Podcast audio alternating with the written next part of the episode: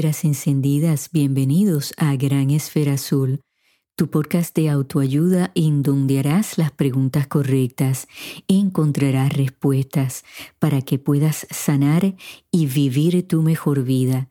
Te saluda tu conductora Ana Margarita, educadora y consejera de vida.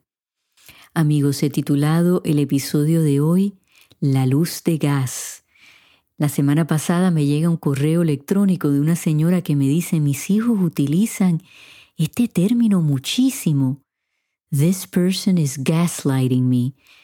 Esta persona está utilizando esta técnica de la luz de gas. Y bueno, me di a la tarea de prepararles este episodio porque esto es algo muy serio, amigos. Si alguien está utilizando esta técnica, con ustedes, espero que al final del episodio pues puedan identificar esos comportamientos y puedan aprender a manejarlos y por supuesto a poner límites o tal vez alejarnos completamente de esa persona. La luz de gas pues viene de una obra de teatro que se creó en el 1933 por el autor Patrick Hamilton. Y se ha hecho muchas versiones de esta obra de teatro, ha tenido distintos títulos, también se ha llevado a la pantalla grande y en YouTube, que me pareció muy interesante, pueden encontrar una versión que se hizo para la radio. Así que si ustedes, pues en la caja de búsqueda ponen el nombre de Patrick Hamilton y ponen Gaslight, luz de gas, pues pueden encontrar eh, dónde ver la película y tal vez si la obra se está llevando a cabo en algún lugar de los Estados Unidos en estos momentos. Les exhorto a que la vean. Vamos a definir lo que es la luz de gas. Los profesionales de la salud mental han llegado al acuerdo de que es un tipo de abuso emocional. Y la persona que utiliza esta técnica, su intención es manipularnos. Y la utiliza también para confundirnos y nos hace cuestionar nuestra realidad, nuestra memoria y nuestra percepción. Sé que muchas personas al terminar de escuchar el episodio se van a preguntar, bueno, ¿esto se hace a propósito? ¿O es que le pasa algo a esa persona? Bueno, la respuesta, como muchas cosas en la vida, es sí y es no. Es sí, porque si es una persona que cae dentro del perfil de una persona narcisista, pues la respuesta definitivamente es sí, lo hacen con la intención de manipularnos, de someternos, de confundirnos, de minimizarnos, de hacernos dudar de todo nuestro entorno, de hacernos cuestionar lo que decimos, lo que hacemos, cuándo lo decimos, cuándo lo hacemos. Y por ahí, pues, nos crea un estado emocional de mucha alerta, ¿no? Estamos en un nerviosismo, nos causa ansiedad, estrés y nos vamos poco a poco desgastando. La respuesta podría ser no, porque creo que igualmente cuando terminen de escuchar el episodio a lo mejor reconozcan, caramba, yo a veces he utilizado esta técnica para salirme con la mía. Y eso es normal amigos, todos podemos errar. Pero aquí, como yo les he enseñado siempre, estamos buscando patrones de comportamiento. Estamos buscando que este patrón sea repetitivo y en muchos casos hasta permanente, o sea, que ha ocurrido más veces de la que podemos contar. Lo hemos estado viendo por más de seis meses y ya ahí eso nos debe dar una alerta, nos debe dar banderas rojas de decir, ok, esta persona constantemente me hace dudar de mí misma, de mí mismo. ¿Cuáles son esas banderas rojas a las cuales le debemos prestar muchísima atención? Bueno, son muchas, pero les voy a mencionar yo creo que las más importantes de todas. La primera, estas personas tienden a ser mentirosas y mienten con una facilidad increíble. Mienten también que nosotros se lo creemos. Y amigos, a veces dicen mentiras que son tan simples, tan tontas, que a lo mejor cuando contamos la historia después otras personas dicen, pero como tú no te diste cuenta, bueno, porque lo hacen poco a poco. Por ejemplo, vamos a decir que todas las mañanas dejan la taza en la mesa y no la ponen en el lavado. Y cuando ustedes los cuestionan, lo niegan, lo niegan, lo niegan, y pasan dos meses y el momento llega que ellos te dicen, yo creo que eres tú que estás dejando esa taza en la mesa. Y tanto sucede que nosotros lo empezamos a cuestionar, caramba, a lo mejor sí, porque yo también me siento ahí a desayunar, a lo mejor yo la dejé. Y esto es un ejemplo que a lo mejor ustedes piensan que es hasta ridículo, pero así empiezan.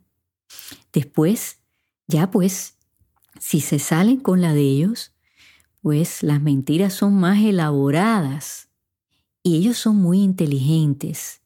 Ellos, pues, tratan de identificar qué funciona y qué no funciona con ustedes.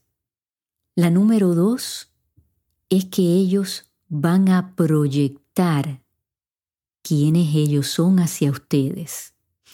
Ellos se van a mirar en un espejo y lo que ven lo van a virar y le van a decir a ustedes, tú eres manipuladora o manipulador, tú eres mentirosa o mentiroso. Tú eres abusador o abusadora. Y el énfasis está en ti, siempre. Ellos no toman responsabilidad de nada. Esa es la tercera. No toman responsabilidad. La culpa nunca es de ellos, es de otra persona. No importa lo que sea, esas palabras jamás van a salir de la boca de ellos. Esto fue mi culpa, yo lo hice de esa manera, yo dije tal cosa. No, siempre el enfoque va a ser en ustedes. La número cuatro son personas que utilizan el humor o los comentarios para herir, para criticar, para poner ese enfoque en ustedes. Y fíjense, si es una persona narcisista, los narcisistas tienden a ser muy simpáticos, muy carismáticos cuando están alrededor de otras personas, ¿no? Porque, claro, quieren la atención en ellos.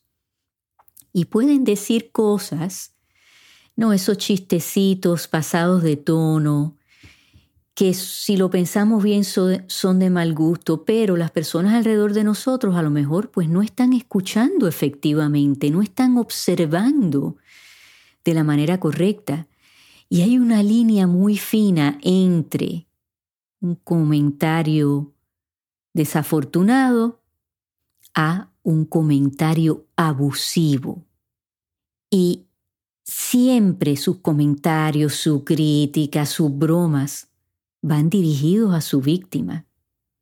Aunque no lo parezca de esa manera, recuerden, el narcisista utiliza un disfraz, utiliza una máscara. Y es lo que está detrás de ese disfraz y de esa máscara, a lo cual le tenemos que tener miedo y tenemos que estar en alerta. La número cinco son los reyes de la negación. Todo lo niegan, hasta las cosas más tontas, por ejemplo, volvemos a, a lo de la taza en la mesa. A cualquiera se le puede olvidar una taza en la mesa, pero recuerden, si esta persona cae dentro de ese perfil narcisista, ellos son perfectos. Ellos no cometen errores. La culpa siempre va a ser de ustedes. Ellos hacen las cosas a la perfección, sin ningún margen de error.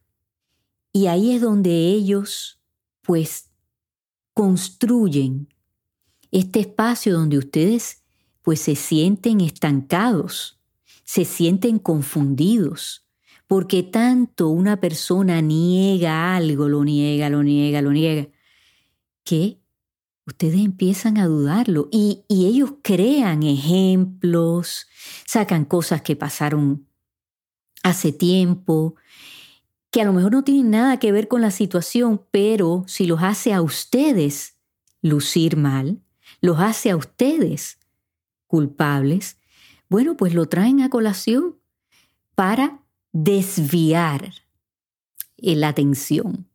Ellos son magníficos desviando el tema, los hechos, lo que ustedes saben que es la verdad.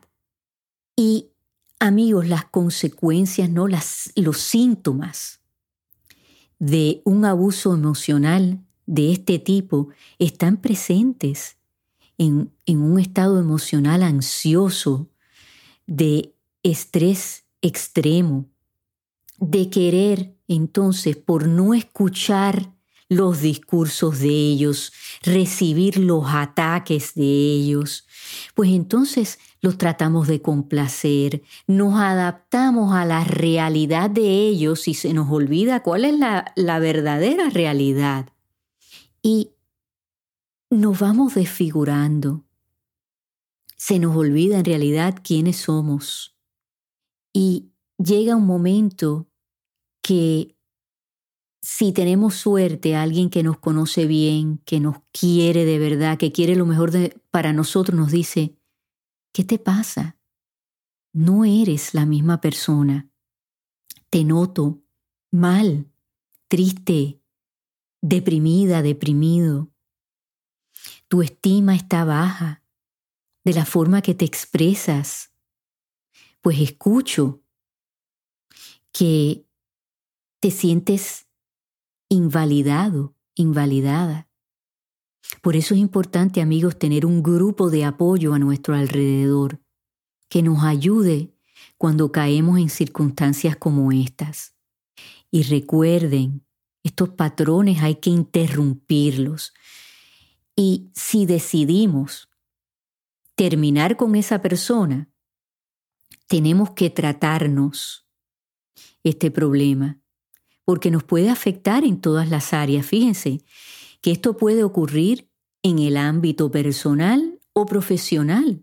Nos puede ocurrir con nuestra pareja, con algún familiar, con un amigo, una amiga, con un jefe. Yo se los comenté en un episodio pasado que yo tuve una jefa que me acosó, que me hostigaba y sus acciones al principio yo era lo mejor que le había pasado a ese trabajo y detenerme en un altar, me, me caí, me estrellé, me pisoteó y después de haber salido de todo eso necesité ayuda psicológica, yo que soy consejera. Pero a veces cuando le está pasando a uno, no te das cuenta, porque ellos saben cómo hacer eh, son como arañas, ¿no? Te, hacen la telaraña muy bien hecha y, caes en ese estado de, de no saber cuál es la realidad. Y eso hay que tratarlo, amigos. Sé que en estos momentos se están preguntando, Ana Margarita, ¿cómo rompemos si es un familiar? Porque con, con, una pareja, si estamos casados, bueno, pues nos podemos divorciar, podemos separarnos. Pero ¿qué pasa si es un papá, una mamá. Bueno amigos, pues ahí hay que poner límites. No pasar mucho tiempo con esa persona, ponerlos en su sitio, que ellos sepan que de esta raya no se pueden pasar, lo van a tratar y sobre todo si ellos se han pasado de la raya, se van a sorprender y los van a atacar cuando ustedes les digan, no, esto no sucede más. Son situaciones muy difíciles, pero si ustedes logran identificarlas, entonces pueden crear un plan para poner, poderlas manejar. Como les dije, el poner límite, el limitar el tiempo que pasamos con esa persona, el ser claros y concisos.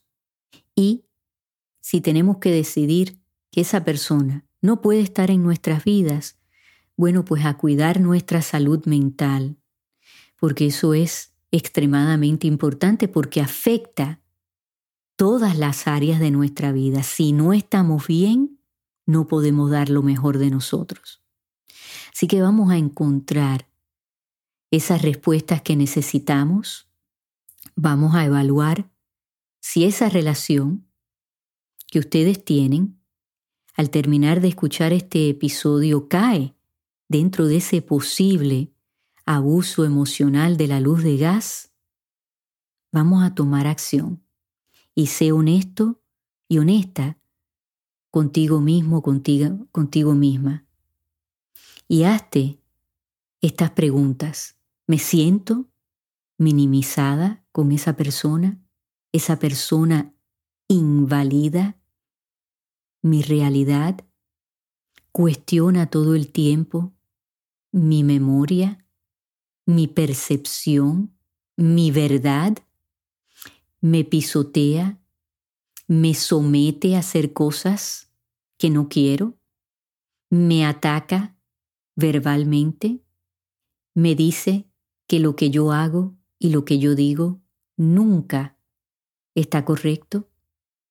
Ustedes piensen en todas las cosas negativas por las cuales ustedes están pasando y traten de ver si cae bajo este abuso emocional y busquen ayuda.